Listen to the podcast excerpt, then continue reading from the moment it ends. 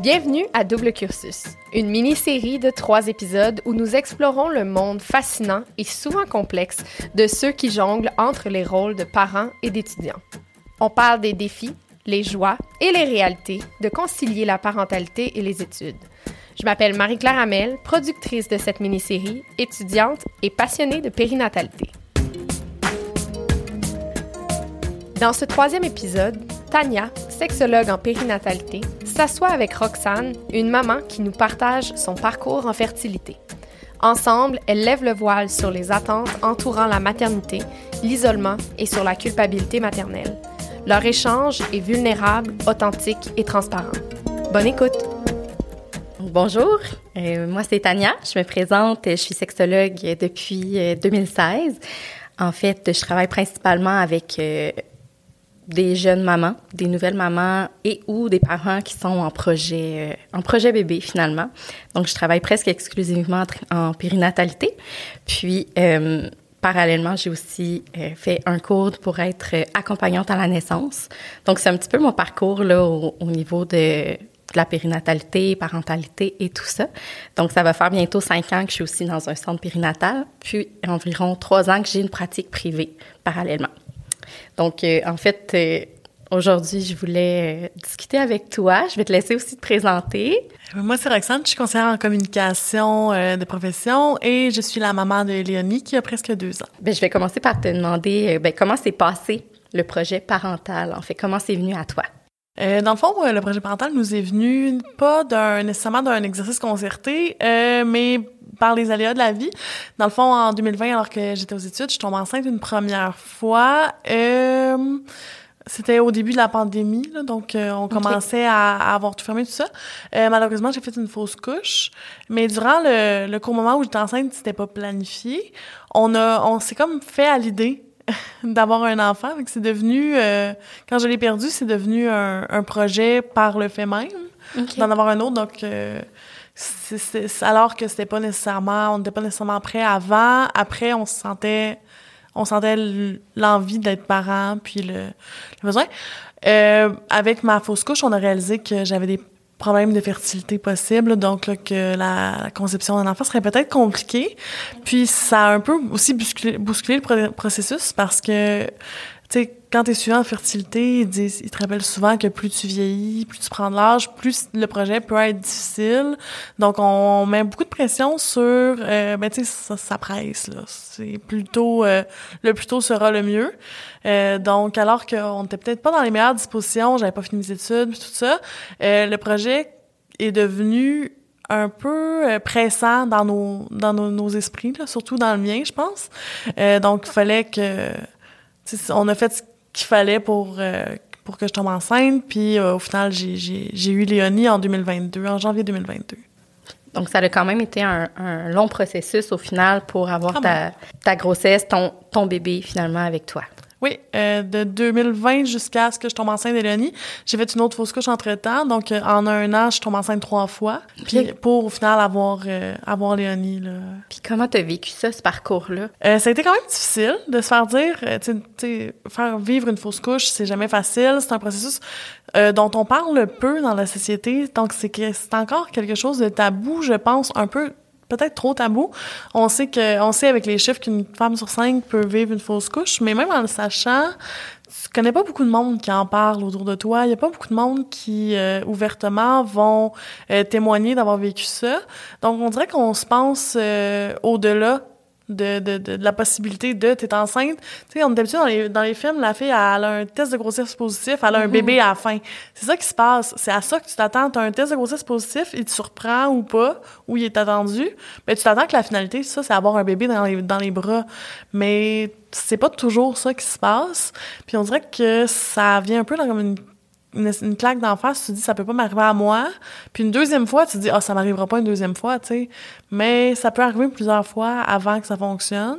Puis ça peut arriver plusieurs fois puis quand même fonctionner. C'est pas non plus un, une sentence là d'avoir euh, fait plus qu'une fausse couche euh, avant d'avoir un enfant. Puis là, euh, j'ai eu la chance, en fait, euh, la chance de ma malchance avec la pandémie, puis tout ça, il y a eu moins, il y avait moins de personnes traitées en fertilité.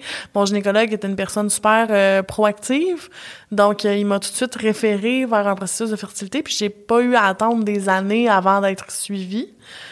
Donc, euh, dans, ma, dans ma malchance, dans notre malchance, on a eu la chance d'avoir un suivi rapide qui a fonctionné. Si je comprends bien, tout ce parcours-là de fertilité, parsemer des fausses couches, euh, ça s'est fait en même temps que tes études en plus? Oui, j'étais à mon deuxième bac, donc euh, après avoir fait un bac en enseignement du français secondaire, euh, j'ai réalisé que c'était pas pour moi le monde de l'enseignement, donc je suis retournée sur les bancs d'école en communication dans 2019 pour un bac que j'ai fini en 2022, à fin 2022, là, donc avec l'UNI. Comment tu as trouvé ça de jongler ce parcours-là, tous les, tous les défis, les embûches que tu as vécues en même temps d'aller à l'école, d'avoir tous ces rôles-là finalement? Ben, en plus d'aller à l'école, euh, je travaillais aussi à temps plein euh, parce que il y a des limites à l'aide financière aux études, des limites à, au financement qu'on peut recevoir. Puis, tu sais, on rendu au deuxième bac, ben, t'as atteint le nombre de mhm. mois d'aide financière aux études que tu peux avoir. Donc, il fallait que je travaille pour euh, payer, pour financer ces études-là. Puis mon mon chum était super fin, il m'a supporté là-dedans aussi à 100 Mais euh, donc, je travaillais à temps plein, j'avais quatre cours d'université, c'était la pandémie, donc on, tout ça, toutes ces belles choses-là se faisaient à distance. Puis en plus de ça, il, il donne des hormones à prendre euh, pour essayer de favoriser une grossesse. Euh, hormones qui ont des effets sur l'humeur, sur le sommeil, sur pas mal toutes les sphères de la vie. Fait que je dirais que ça a quand même compliqué le processus. Euh, mais j'ai eu la chance d'avoir euh, un personnel euh, professoral, un personnel de la faculté des, de, de, des lettres et sciences humaines de l'Université de Sherbrooke qui était particulièrement à l'écoute, particulièrement euh, prêt à s'adapter. Donc, j'ai eu... Tu sais, j'irais pas jusqu'à dire que c'est facile pour tout le monde de faire ce que j'ai fait. Ça a été possible dans mon cas parce qu'il y a eu une belle ouverture de tous les côtés. Dans le fond, tu avais de l'aide autant de ton partenaire que de tous tes enseignants. Exactement. De ton réseau. Exactement. Il y a peut-être eu une personne enseignante que ça a été plus difficile, mais à part ça, tout le monde était super ouvert ou, tu sais, euh, surtout en fin de grossesse. Au début de grossesse, c'est pas si pire, ça, ça se fait quand même bien. En fin de grossesse, euh, j'ai, j'ai fini mon, mon cours, mes derniers cours le 20 décembre, j'ai accouché le 10 janvier. Donc, euh, c'était un peu la... c'est un peu une course contre la montre. J'avais comme peur de me présenter une séance de cours puis de sortir en ambulance. Mm-hmm. Mais euh, non, tout le monde était super compréhensif. Euh, j'ai, eu droit euh, de finir mon, mes, mes, les deux derniers cours qui me restaient avec la TELUC à distance. Donc, suivre des cours avec bébé, puis prendre le temps qu'il fallait pour les finir. Donc, j'ai quand même été chanceuse là-dedans. Malheureusement, même en 2023, je pense pas que c'est toutes les femmes qui ont cette chance-là. Je pense pas que c'est tous les programmes ou tous les, les niveaux d'études qui sont aussi ouverts ou qui sont aussi euh, accessibles à une femme enceinte. Là, malheureusement, c'est pas le cas. Je pourrais pas, je pourrais pas répondre à ça, c'est sûr, mais je pense quand même que euh, le fait que tu as eu cette, euh, cette opportunité-là, puis de voir que justement, au point de vue plus individuel, quand tu as des contacts avec tes enseignants et tout ça, que tu es capable finalement de trouver des arrangements puis de, de, trouver une façon qui fonctionne bien pour tout le monde, autant pour être évalué correctement que euh, pour toi d'avoir cette flexibilité-là finalement. C'est sûr qu'il y a des, des euh, éléments qui sont moins euh, faciles à prévoir, comme quand on vient mm-hmm. d'accoucher, faire un cours d'université, c'est peut-être plus difficile Sûrement. que, que, quand on est au, au plus haut niveau de sa forme. Là, je veux dire, euh, le pregnancy brain dont on parle souvent, c'est quelque chose de réel. Donc, on est, on manque de sommeil, on manque de, on manque de, de concentration. Il y a d'autres choses qui se passent, les hormones qui, qui fluctuent.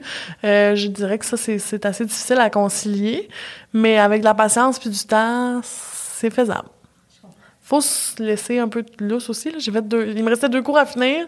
Je les ai finis en deux sessions. J'ai fait un cours par session jusqu'à ce que ce soit fini. Là.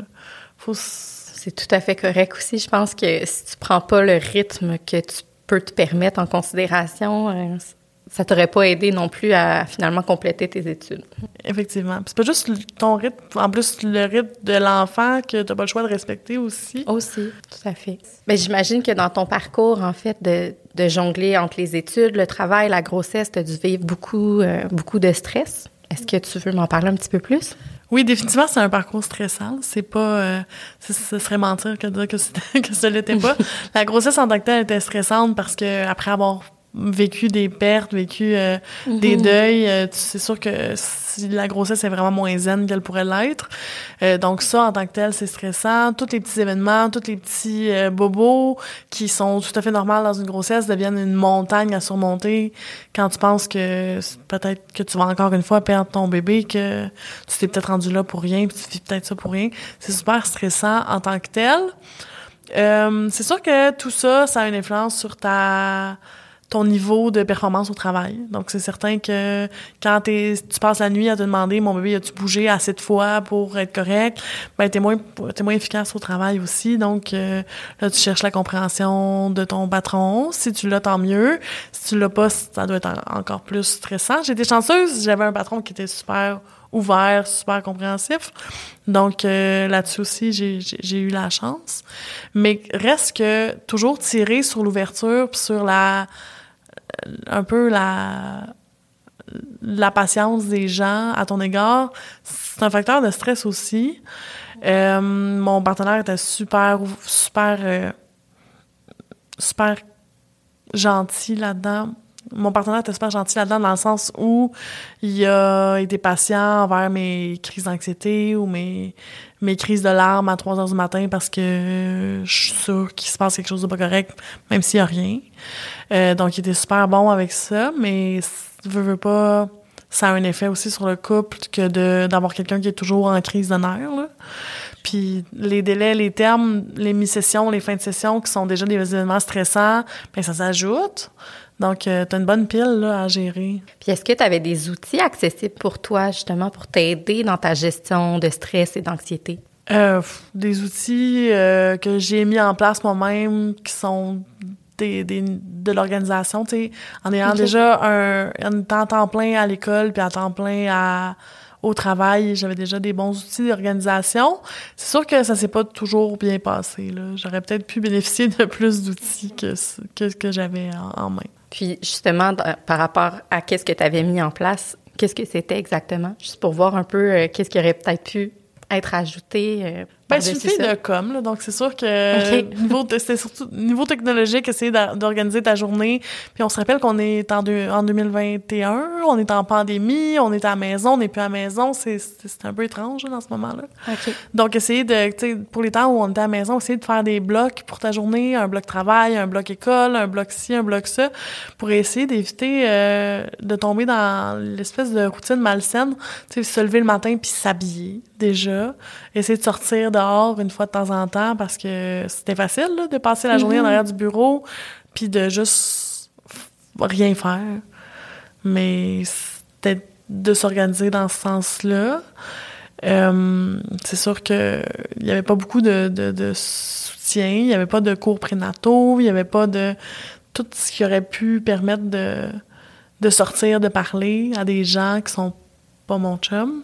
C'était ça existait pas là à cause de la COVID. Tu as vécu beaucoup d'isolement, dans le fond. Ah oui, définitivement. Puis après avoir accouché aussi, là, c'était c'était un gros problème pour moi. C'est sûr qu'en contexte pandémique, euh, les outils, je pense, euh, qui étaient à notre disposition étaient peut-être plus limités, autres que de faire des appels avec des amis, euh, ta famille, un réseau. Est-ce que c'est quelque chose que tu as utilisé pour briser l'isolement? Euh, étonnamment, on, je pense qu'on a survécu à la pandémie au niveau social à cause du jeu Among Us. Tu sais, Oui. le petit jeu où on pouvait tuer nos amis, là, puis en parlant sur Discord, puis en tuant nos amis euh, régulièrement. je pense, je pense que on a, on, on a gardé un bon contact social à, à s- à s'arranger à tous les soirs à 8-10 à, à aller dans un vaisseau spatial, aller s'entretuer puis essayer de trouver c'était qui l'imposteur. Je pense que honnêtement que ça a sauvé ma pandémie de pouvoir avoir ce contact social-là régulièrement puis tout ça. Surtout dans les, les pires temps là, où on pouvait pas sortir, on pas de restaurant, il y avait rien là. Je comprends. Je pense que ça, ça a été un, un facteur déterminant. C'est niaiseux, là. C'est un petit jeu à 3 piastres sur, euh, sur l'Apple Store, là. Mais Je comprends. quand même.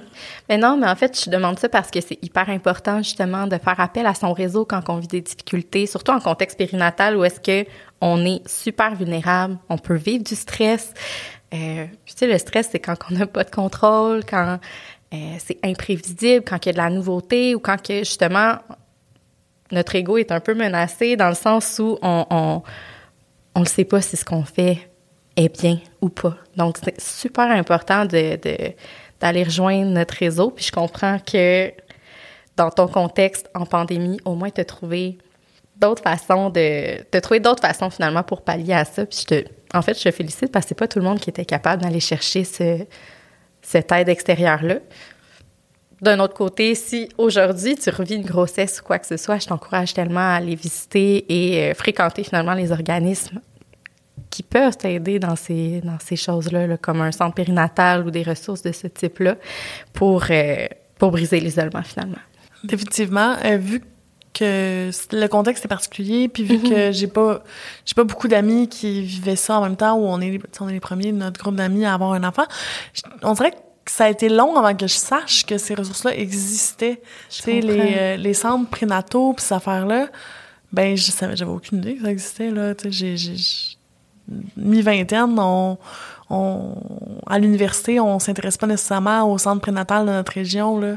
Non, à moins comprends. que quelqu'un te dirige vers là ou que, que ce soit une connaissance euh, innée, là. Je, C'est sûr qu'il y a des choses qui sont hors de notre contrôle, dans le sens où si les, les, les ressources auxquelles tu avais accès t'en ont pas parlé, que ce soit un médecin ou, euh, ou le- l'endroit où tu étais suivi pour ta grossesse, même dans ton centre de fertilité, c'est quand même dommage qu'on t'aille pas informé, mais j'encourage tout le monde à essayer de se renseigner sur les, les, les ressources qui existent dans vos régions parce qu'elles sont toutes, euh, toutes Effectivement, il y en a différentes. beaucoup? Oui, il y en a quand même beaucoup, mais on le sait juste pas. C'est vraiment dommage là, que, que, que ce soit pas plus accessible finalement. Donc, comment euh, comment tu as été accueillie justement suite à ta fausse couche? Qu'est-ce que tu as pu faire là, pour, euh, pour t'aider au niveau soit académique ou au travail? Euh, pour ma fausse couche, honnêtement, le système, le système de santé est un peu euh, manque un peu de, de, de chaleur humaine pour tout ce qui est euh, fausse couche avant 12 semaines. Euh, c'est pas parce il y a pas eu grands accompagnements qui se sont faits. Je parlais de mon, de mon gynécologue qui était une, une super bonne personne. Il m'a signé un papier médical comme quoi j'avais un deux semaines euh, où j'étais pas apte à travailler puis où j'étais pas apte à, à, être à l'école. Donc j'ai eu deux semaines de congé. Puis après ça, je suis revenue. Euh, j'ai été chanceuse parce que avant 12 semaines, c'est pas tous les médecins qui acceptent de signer ce papier-là, puis c'est pas y a rien qui les oblige à le faire non plus.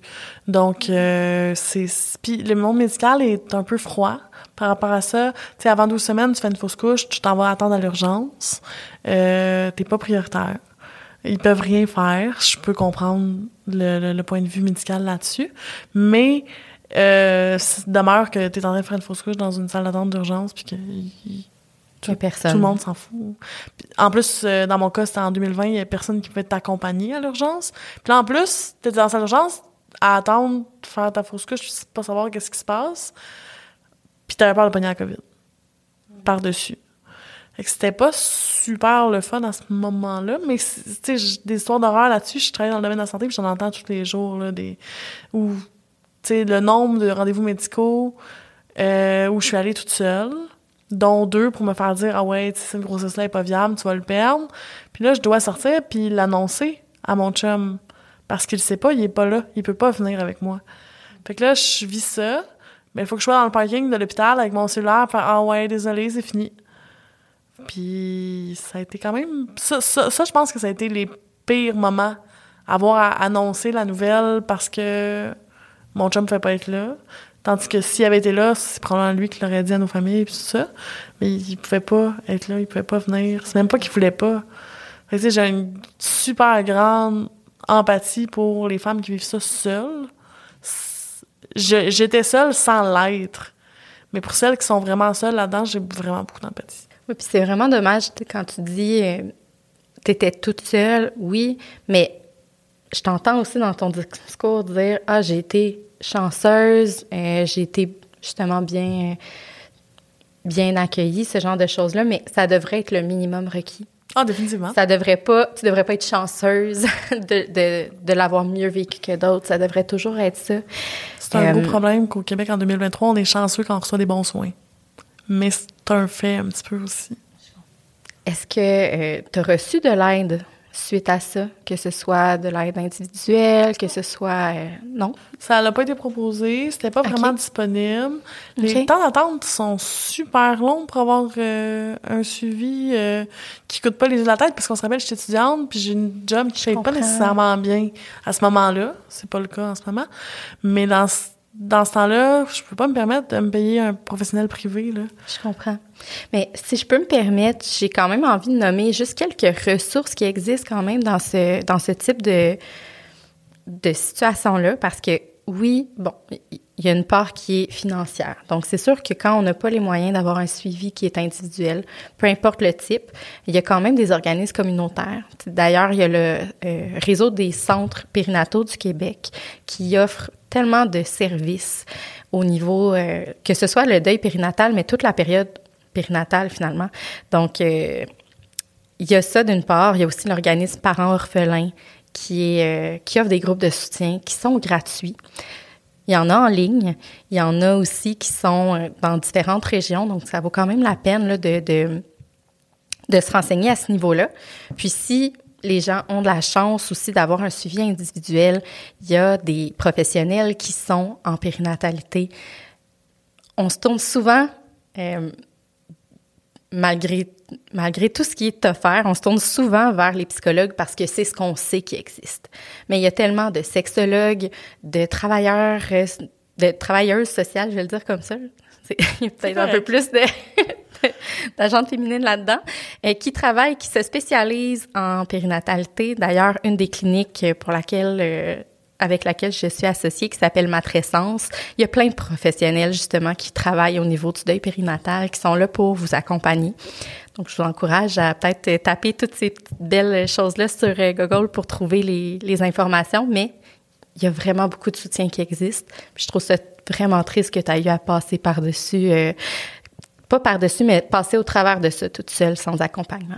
Comme je disais, je suis chanceuse dans ma malchance d'avoir quand même un, un, un f- une base familiale qui, est- qui est présente, tout ça, puis j'ai mes parents, puis j'ai comme mon chum qui est là, puis je suis pas, je suis pas, je pas toute seule, toute seule. C'est juste le contexte qui faisait que j'étais particulièrement seule. Je comprends. Mais autant Oui. toi que ton chum auriez pu bénéficier de définitivement. services. Je veux dire, euh, même pour les pères, je pense que c'est un peu méconnu, mais pour les pères aussi, c'est difficile là, de, de, de passer au travers d'un deuil périnatal. Comme tu l'as nommé tout à l'heure, c'est tabou. Ça devrait pas. Ça devrait pas. Il y a tellement de familles qui passent par là.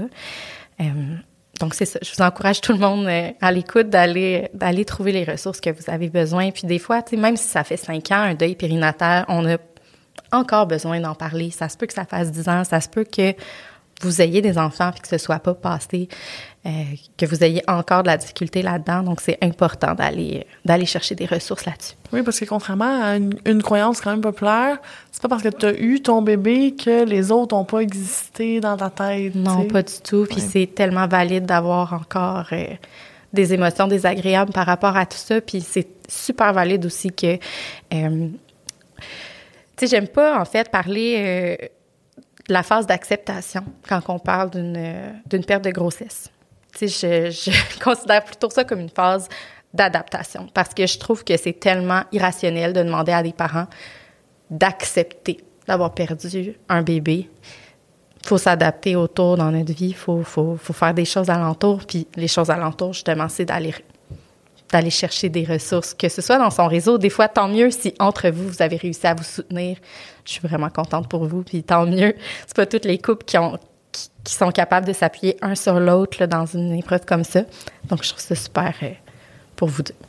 Effectivement, dans tout le processus de la parentalité, euh, c'est quand même beaucoup d'étapes qui sont difficiles sur le couple. Donc, c'est sûr qu'éventuellement, dépendamment des couples, peut avoir besoin de d'aller chercher de l'aide. Je peux, je peux le concevoir.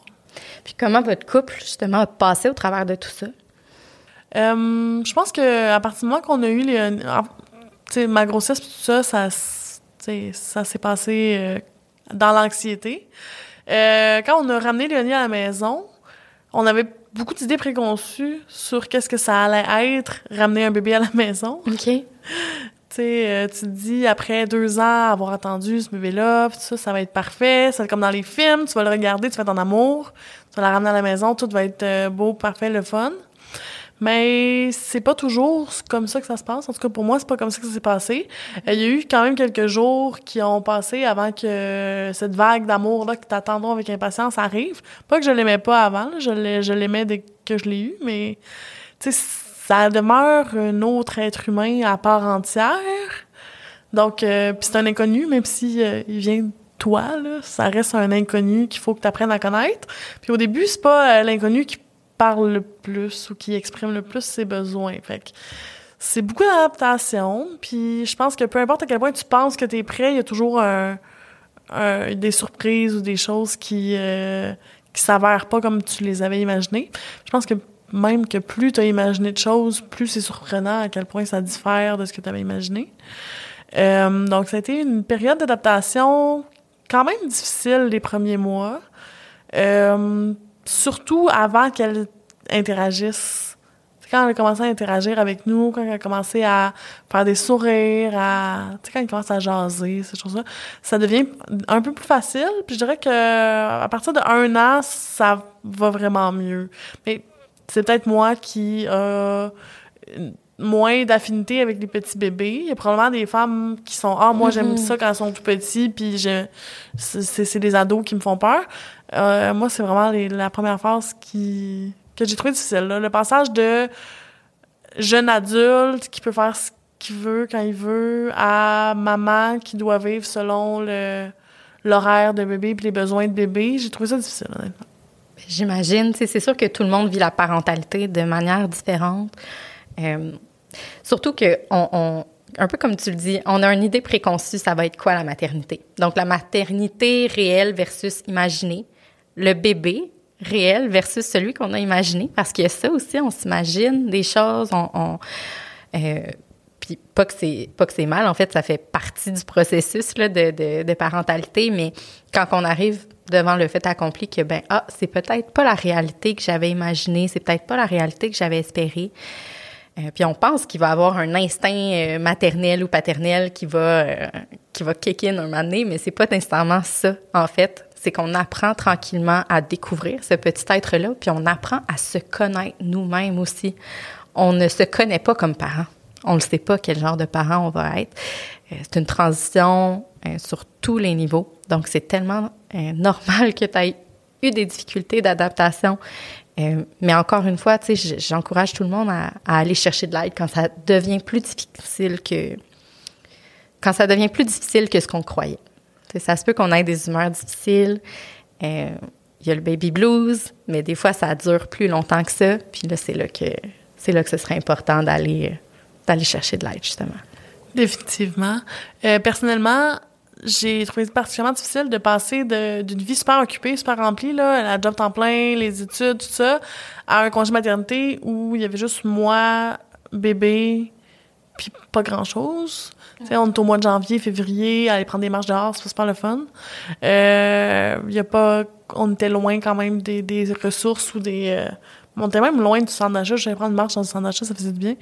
Mais comme on était loin de tout, puis là, il fallait que je passe d'avoir plein de choses à faire à avoir rien d'autre à faire que m'occuper du petit humain. Puis le, petit humain était incroyable. Elle est, ma, fille est magnifique, intelligente, en santé et comme je, je, je, l'aime plus que la terre. Sauf que un bébé, c'est plate. ça fait pas grand-chose, honnêtement. Fait que c'était difficile de de plus avoir de contacts sociaux avec des adultes, admettons ça, ça, ça mettait quand même beaucoup de pression sur mon chum, qui était le seul adulte qui rentrait dans la maison le soir, quand même fatigué de sa journée de travail, avec moi qui avait pas jasé de la journée, qui voulait jaser, mais qui voulait en même temps qu'il s'occupe du bébé, parce que je m'occupais du, du bébé toute la journée. Il rentrait, puis il y avait comme un deuxième chiffre à faire, donc s'occuper de moi puis du bébé. Euh, ça, c'est une période qui a, qui, qui a dû être euh, quand même lourde pour lui. Mais c'est ça. Je suis, suis retournée travailler, dans le fond, à Léonie avait cinq mois. On a échangé de congé parental. Mon chum est resté pour l'été avec elle parce que c'est un prof. Donc, euh, il a ses étés de congé. Euh, puis moi, je suis retournée travailler parce que, comme c'est un autre enjeu d'être étudiante quand tu es enceinte, c'est que si tu travailles pas à un gros salaire, mais ton congé maternité, ta RQAP, a fait dur. Fait que, à un moment donné, il fallu que j'aille travailler. Ça m'a vraiment fait du bien. Puis il y a beaucoup de monde qui me disait Ah, oh, tu dois être triste de couper ton congé maternité. Honnêtement, j'étais pas triste. Je sais pas si ça. Tu sais, j'ai longtemps eu beaucoup de culpabilité là-dessus. J'ai trouvé que ça faisait du bien de retourner vivre, de revoir une routine dans laquelle il y avait d'autres humains d'impliquer que juste mon mari et ma fille. Je pense que dans ton contexte où tu sortais d'une pandémie, où euh, tu étais euh, complètement isolée, ben c'est sûr que de retrouver un équilibre dans tes différents rôles, ça a pu t'aider justement à aller mieux. C'est pas tout le monde, comme je disais tout à l'heure, qui vit la parentalité de la même façon. Il y en a que le besoin d'avoir cet équilibre-là, que ce soit dans ta sphère euh, parentale, dans ta sphère individuelle, dans ta sphère professionnelle ou dans ton couple, par exemple, ben d'avoir un équilibre, somme toute, euh, un petit peu égal dans tout ça, ça peut aider certaines personnes à, aller mieux. Donc, c'est pas tout le monde là, qui, qui, qui vont triper, qui vont être hyper à l'aise avec le fait d'être tout seul à la maison avec un bébé. Ça peut être... Euh, je trouve ça important d'en parler parce que la société devant... Tu sais, t'as la pression sociale de tu finis ton congé maternité, puis t'es supposé être super triste de retourner travailler, puis pleurer en allant porter ton bébé à la garderie, puis tout ça. Euh, c'est pas tout le monde qui vit ça comme ça, puis j'ai l'impression que quand tu le vis pas comme ça, ben on a tellement vendu le bout où tu dois triper en congé maternité que il y a des gens qui sont comme ah ouais, ça te dérange pas d'aller travailler, puis là tu te fais juger. Mais c'est pas c'est pas tout le monde qui tripe à être à la maison. Euh, mais je pense que la culpabilité maternelle, ce serait un sujet de podcast au complet. Mais de se dire que, en fait, tu as le droit de, de, le vivre comme tu l'as vécu. Il n'y a pas de tabou à avoir, là, en fait, en maternité. Je pense qu'il y a autant de formes de parentalité qu'il y a de parents, finalement. C'est important de, en fait, de juste être en cohérence avec toi, tes valeurs, ta famille. Si vous, dans votre cocon familial, vous êtes bien, que ce soit papa qui restait un peu à la maison, euh, que ça se partage, etc. Tu sais, c'est pas obligé d'être euh, uniquement maman qui reste pendant un an là à la maison et tout ça. Ça peut être partagé. C'est pas obligé d'être dans cette étiquette-là de société. Heureusement, on le voit de plus en plus. Oui, mais il y a, encore euh, des commentaires, par contre. Oui, il y a encore vraiment beaucoup de monde qui nous ont fait des commentaires sur mon chum qui reste à la maison avec bébé, mon chum qui fait la vaisselle, euh, mon chum qui, c'est comme pas petit, tu le fais faire, la, tu le fais faire la vaisselle, ou pas petit, il garde son enfant. Ça m'enrage de garder son enfant. Il, tu sais, je veux dire, euh, je, suis ici aujourd'hui avec toi, puis mon chum, euh, je vais pas y donner un vin pour avoir gardé la petite la journée là. Ben non. ben non, mais il garde pas son enfant non plus, il s'en occupe. Mais ben, même pour lui, ça doit être ça peut être insultant à la limite de ben, dire je garde mon enfant, tu sais, c'est pas euh, alors qu'il s'en occupe, c'est un parent à part entière. C'est ça. Et tu sais, on a eu un couple relativement euh, équitable sur la, la, répartition des tâches. Mais on dirait même si on tend vers ça en 2023, on se sent quand même mal, on se fait quand même dire qu'on n'est pas correct en tant que mère de laisser son chum en prendre la moitié, tu sais. Mm-hmm. Donc, euh, la culpabilité rentre quand même en, ligne de compte à ce niveau-là. Là. OK. Mais, tu sais, pas à te sentir... Je, sais que c'est facile à dire, t'as pas à te sentir coupable, mais euh, en fait, il faudrait tendre vers ça, une répartition de la charge parentale euh, entre les deux parents. C'est une super bonne chose, puis c'est valorisant tant pour toi que pour lui de savoir que, ben pas nécessairement valorisant, mais même rassurant de savoir que peu importe notre enfant est en sécurité, qu'il soit avec maman ou avec papa ou avec n'importe quel autre tuteur. Donc, euh, c'est super important, euh, ce partage-là équitable. Si tu avais quelque chose à, à, dire euh, aux gens qui nous écoutent, que tu aimerais que les gens retiennent, ce serait quoi? Je pense qu'il faut plus parler de la parentalité telle qu'elle est, de parler de son expérience, lâcher un peu les euh, photos Instagram retouchées de parents parfaits puis de familles parfaites que j'aime rien qui traînent sur leur plancher puis que ils montrent ce qu'ils veulent bien montrer, puis se parler entre nous de c'est quoi pour vrai, qu'est-ce qui arrive, puis pas avoir peur de tous les petits jugements puis cette affaire-là parce que on nourrit comme la bête en faisant semblant que c'est facile quand au final ce n'est pas tant que ça mais c'est pas c'est pas insurmontable non plus.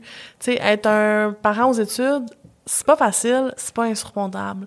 Être un parent, point, c'est pas facile, mais c'est pas insurmontable. C'est juste que la société nous vend du rêve, ou les autres, les influenceurs, ou même nos amis sur, sur les réseaux sociaux nous vendent du rêve, puis il faut pas nécessairement adhérer à ça. Puis tu sais, mon Instagram montre pas les moments où ma fille veut pas manger son assiette puis qu'elle pleure à côté de la table non plus. Là. Je fais partie, ça, je contribue au problème à ce niveau-là aussi. Sauf que j'aime, j'aime en parler, j'aime ouvrir le fait que ça se passe pas nécessairement comme on veut, puis c'est correct, c'est pas grave. Non, puis ça n'empêche pas le beau de cohabiter avec ces difficultés-là. Puis je pense que c'est important de le dire. Euh, de mon côté, justement, je pense que c'est ça que j'aimerais qu'on retienne, c'est que c'est correct de vivre des difficultés, ce qui est euh, d'autant plus euh, plus vrai de, de se dire qu'en fait on va tous vivre des, des difficultés comme parents. Mais euh, si ça dépasse un certain degré de ce qui est acceptable de ce qui est tolérable pour nous ben, il faut pas hésiter à demander de l'aide à son réseau. Puis même on dit souvent qu'il faut un village, accepter l'aide. accepter l'aide du village quand vous en avez un. C'est pas tout le monde qui, qui malheureusement a un village. Mais sinon, comme je disais tout à l'heure, il y en a plein de ressources pour, euh, pour s'aider dans la parentalité. Bien, merci Roxane pour, euh, pour cette belle échange-là. Ça me fait vraiment plaisir de te rencontrer et de te parler aujourd'hui. Mais moi, moi aussi, merci Tania. Bien, ça fait plaisir.